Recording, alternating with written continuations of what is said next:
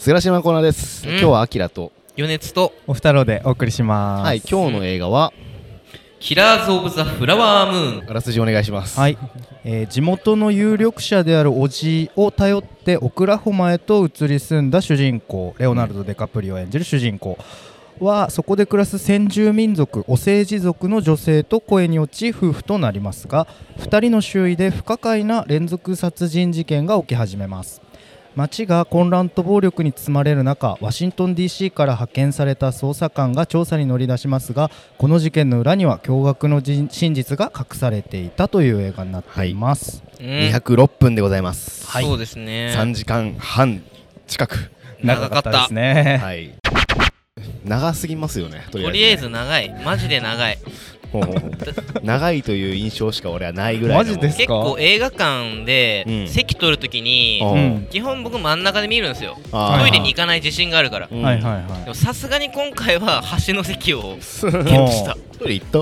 よく行きました結局。あ行った？あマジ？行った。俺はね行かなかった。行うん。かなでも結構普通に集中して見れてうん。なんかあっという3時間って言われたら3時間な気がするけどなんだろう、2時間半ぐらいに感じたかな俺はなんかあん。まり長さを感じなかったタイプで、割とずっと集中うんして見ることができたんだけど、緊緊張感の持続させるのがうまいかなって思って、うんそれで気づいたらもう3時間経ってたみたいな感じかな。ガンガン人死ぬしねそうねそうね。でこれ、まあ、ネタバレありなので、まあよくさ、うん。あの予告編からさ3時間20分近く引っ張れたなっていうのはすごいなって思ったんだよね。あれだけもうほぼほぼもうそう、うん。ストーリーそうならざるを得ないでしょねみたいなところがうんうん。全部映ってるから、そうなんかもうこれで終わんのかなって思ったら、うん。まだまだ続いていくみたいな感あーわかる。うんじでそれがなんか、うん。おおまだあるの？みたいな。うんうんねあのー途中でさ、あのー主人公の男の人が、うん。あのー証人としてあのー。まああ、おーじを訴えるというか、はいはいはい証人として証言しますって言ったんだけど、でそこで終わるかなって思ったら、うん。そこからまたひとひねりがあったりとか、ね。う。ん。そうでもあの急に通されてさ、うん。あの大丈夫？あの23人しかいないからって通されたらもう家族全員がいてさ はいお前それはやめろっていうさあのあれは仕方ないよねでもねあれはね。寝返っちゃうの分かるわって思いながら見てたねそのまあで後半そのシーンだとあの最後に出てくるブレンダン・フレイザーが非常にあの、うん。はい超えるのね。弁護士役だっけ？弁護士役。うんうんで出てきて、あの目ね。あの人はすごいいいね。なんか。うん。真実の目をしてなんかね。俺は無無罪だっていう感じの目をしてるよね。そう。どうどうどうでした？こうすおのおのの感想として、まあままあ僕からいきますけどはい。長くてうん。3時間あれだけ終わるのか終わるのかって引っ張ってってう。んうん。このオチかーっていう感じでなんかこう今まで頑張って見てきたけどうん。なんか期待しちゃってたんだな俺って思っちゃって。あのまあ話的にはもうなんていうかうん。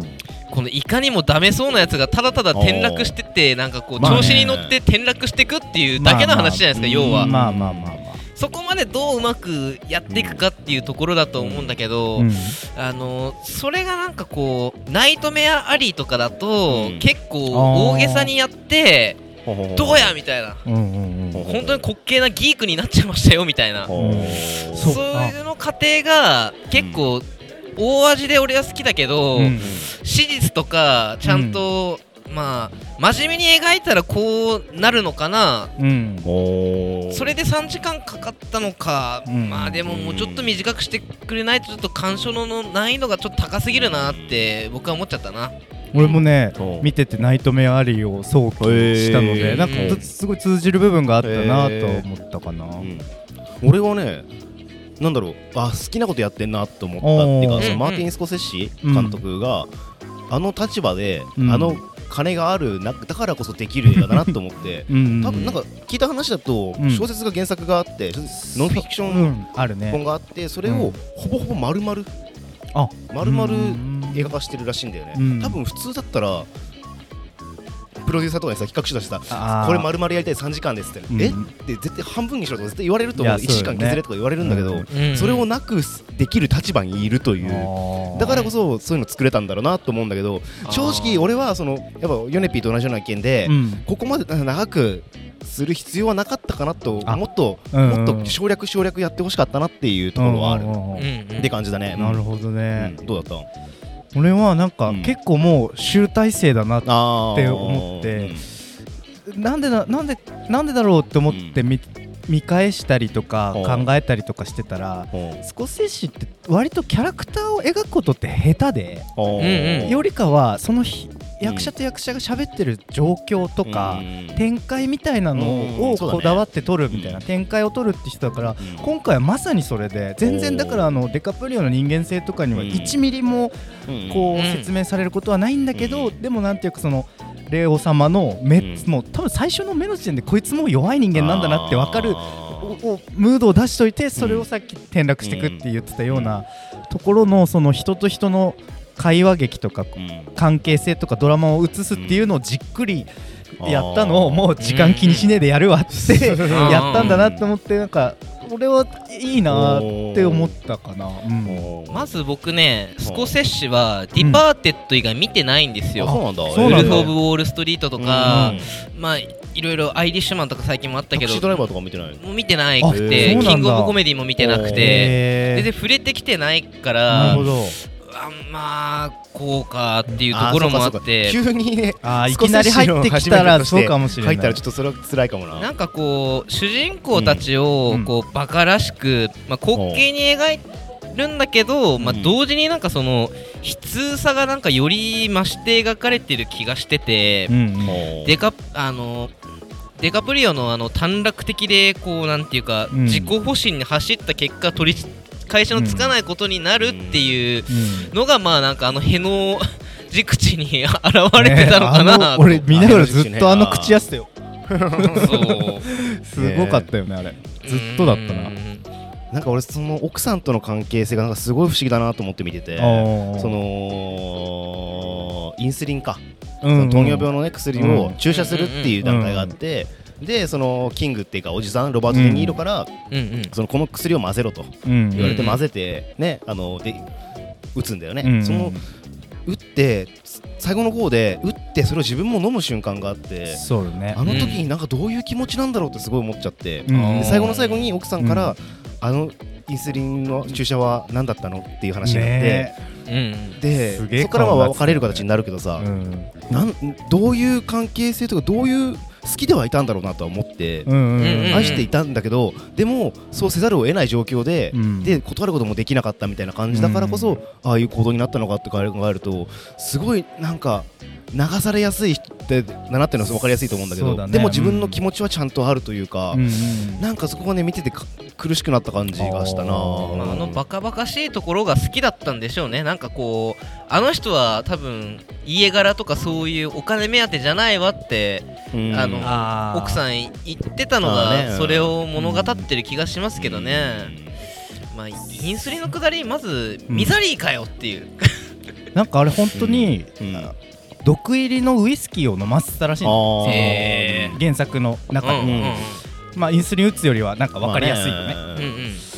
なんかでも俺正直そこがうん。俺もっと奥さんがうん。もっ開演って言われてたからあの奥さん役の方が。だからもっとなんかもうふ逆に復讐心に燃えてもうあそういう？訴訟の訴訟にとか FBI もっと巻き込んでみたいなでかい話になるかなって思ってたら意外としおしょしょって終わってたから結構なんかすごいうん。じあの人がすごい面白いなと思って見てたけどね、うん。あの女優の人なん奥さん。かね正直あそこまでやられてて、あそこまで周りに不審死がある状態で、なぜ夫を疑わない、まあ。バカじゃないって、うん。なんかその、ね。変にリ,、にね。リアルなところで考えちゃって、うん。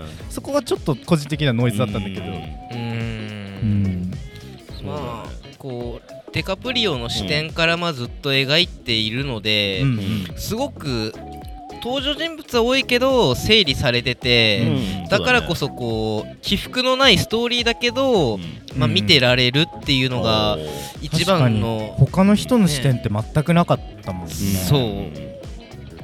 だからこそまあなんかうんどうなんだっていうところが多いところではあると思うけど、どなんかそれでいくと実際作品の中でその、まあそのお世辞族虐殺みたいなのから、その FBI っていうものがきちんと組織されていくっていうので、うん。J. エドガーって人物がうん。出てたと思うんだけど、うん。うんこれかつてデカプリオが J. エドガー役で主演を張ってたりし,、てるんだよね。過去作ね。イーストウッド監督作品、うん。だからなんか、うんうんそれ続けてみたら多分 お前真逆のことやってんなみたいな感じで面白いんじゃ確ないかな。感じでえっとはい。来週なんですがはいえー何を見ますかっていう感じなんですけど何かありますかっていう。とね私見たいものがありまして、はいどうぞ。ドミノ。ドミノ。ドミノ。これはちょっと外せないですうんねロバート・ロドリゲス監督ですね。ロドリゲス最新うん作、最新作です。私はですねはい。えー石井裕也監督はい。の「愛に稲妻」というあねー最高。すごいなんか評判は聞いててめっちゃ多分試写会でねはいテレビとか僕は見てて、うんうちの奥さんも見てんだけどあそうなんだ。すげえ面白かったって言ってたからすごい楽しみなんだよね。あれなんですよ。月とちょっとつながる部分と同じセリフが出てきたりしてて、えー好きめっちゃ好きだったから、うんセットで見てほしい。見たいな。僕はですね、はいサウナの国フィンランドおからうん。シス不死身の男です。全然これねそんなうん。あれなんですよ。もう不死身の男なんですよ本当に。え傷つきますよ。でも絶対死なないんです。あのーすごいね。やってるのが僕見た時に、うん。うん。うんもう見てるんだけど、うん。あのーなんだっけジョン・ウィック。ああみたいだなと思ったらジョン・ウィックのスタジオがやってるあんじゃあ面白い作ね品らしくてえージョン・ウィックです。ジョン・ウィックのおじさん版です。フィンランド版ね。フィンランドそうです。あー。じゃあじゃんけんできますか。これは誰が勝っても良さそうですね。最初はグーじゃんけんグーお最初はグーじゃんーじゃんけんぽんあいこでしょ。わかったアキラの勝ち。愛に稲妻になりました。えー。140分です。えうん